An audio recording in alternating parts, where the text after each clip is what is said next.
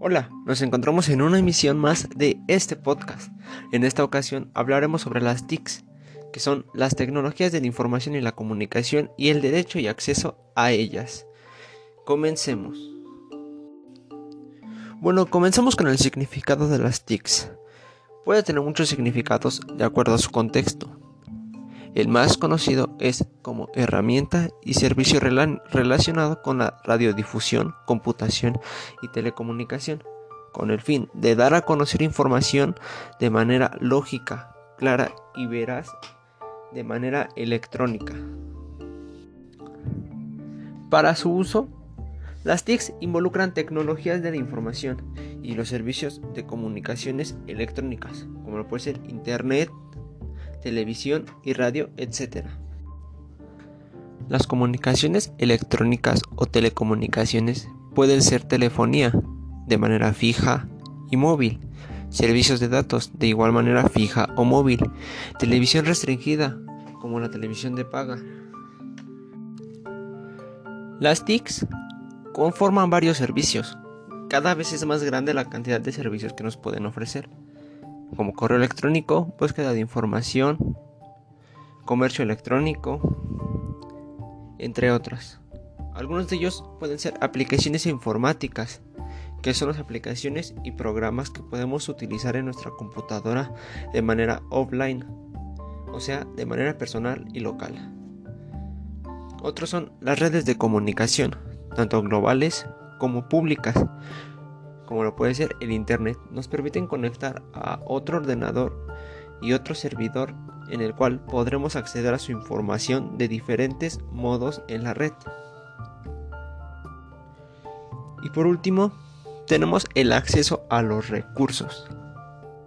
Mediante la World Wide Web, que es www, accedemos a un conjunto inmenso de páginas web ubicados en servidores de todo el mundo. Estas se conectan mediante una red. Nosotros como usuarios necesitamos disponer de programas informáticos para así disfrutar de ellos. Bueno, ahora mencionamos algunas de sus características. Las tecnologías de la información y la comunicación tienen características principales y pueden ser, son de carácter innovador y creativo. Eh, dan acceso a nuevas formas de comunicación entre las personas. 2 tienen mayor influencia y beneficio para las personas, ya que sirven para informar y dar un conocimiento a la sociedad. 3. Son considerados temas de, debates no solo privados, sino también público. 4.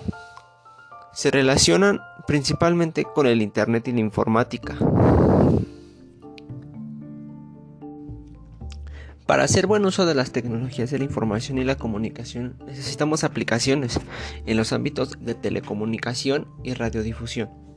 En las telecomunicaciones podemos encontrar la telefonía, los datos, que es acceso a Internet principalmente, telefonía restringida, radiocomunicación privada y comunicación vía satélite. Estas pueden ser de manera fija, móvil, por cable, por satélite o por microondas la radiodifusión. Esta puede ser radio abierta o televisión abierta. Por otro lado, tenemos el Internet. Esta es una de las redes más usadas actualmente en todo el mundo. Se define como la colección de miles de redes enlazadas a través de una serie de protocolos técnicos y comunes que hacen posible que los usuarios de cualquiera de esas redes se comuniquen unos con otros en cualquier parte del mundo. Estas redes están ubicadas en muchos países y están sujetas a la regulación y reglas de cada país donde se encuentre ubicado. Para su servicio proporcionan banda ancha. La banda ancha es un concepto dinámico que se refiere a la capacidad de la red de proporcionar servicios de alta velocidad capacidad y calidad para cada uno de sus usuarios y que no tengan problemas en la conexión. Bueno, dejemos de hablar de Internet y metámonos más al tema de las TICs. En nuestro país existe un derecho a uso de estas tecnologías En el párrafo tercero del artículo 6 se señala que el Estado garantizará el derecho de acceso a las tecnologías de la información y la comunicación, así como a los servicios de radiodifusión y telecomunicaciones, incluido el de banda ancha de Internet. Bueno, básicamente nuestro derecho a las TICs comprende la libertad de nosotros como personas acceder y usar eficazmente estas tecnologías, navegar por banda ancha y adquirir información de calidad por los diversos medios digitales, radiofónicos y televisivos. Asimismo, difundir información de manera personal hacia la sociedad sin ningún tipo de miedo a ser juzgado y sin importar condiciones sociales o económicas. Aunque el acceso libre no implica que estos servicios sean proporcionados de manera gratuita a todas las personas que habitemos en algún estado de la República. Sin embargo, es obligación de los estados y los gobernantes establecer los mecanismos y las herramientas para proveer acceso equipo y servicio a las personas para que ellos pagando puedan disfrutar de este servicio. Las TICs tienen ventajas y desventajas. Mencionemos algunas ventajas de estas. Número 1. Son fáciles de usar para todas las personas. Si no tienes un conocimiento sobre cómo usar una computadora o a utilizar alguna tecnología, es fácil entrar a, su uso. Número 2. Ofrece nuevas formas de trabajo. Esto quiere decir, muchas personas pueden trabajar desde casa. Ejemplo, los arquitectos pueden hacer planos desde su casa y enviarlos a las empresas. Número 3 da acceso libre a conocimientos e información a la sociedad. Esto quiere decir que nos puede dar información y noticias de manera fácil y gratuita. Número 4 y más importante, permite el aprendizaje interactivo y la educación a distancia.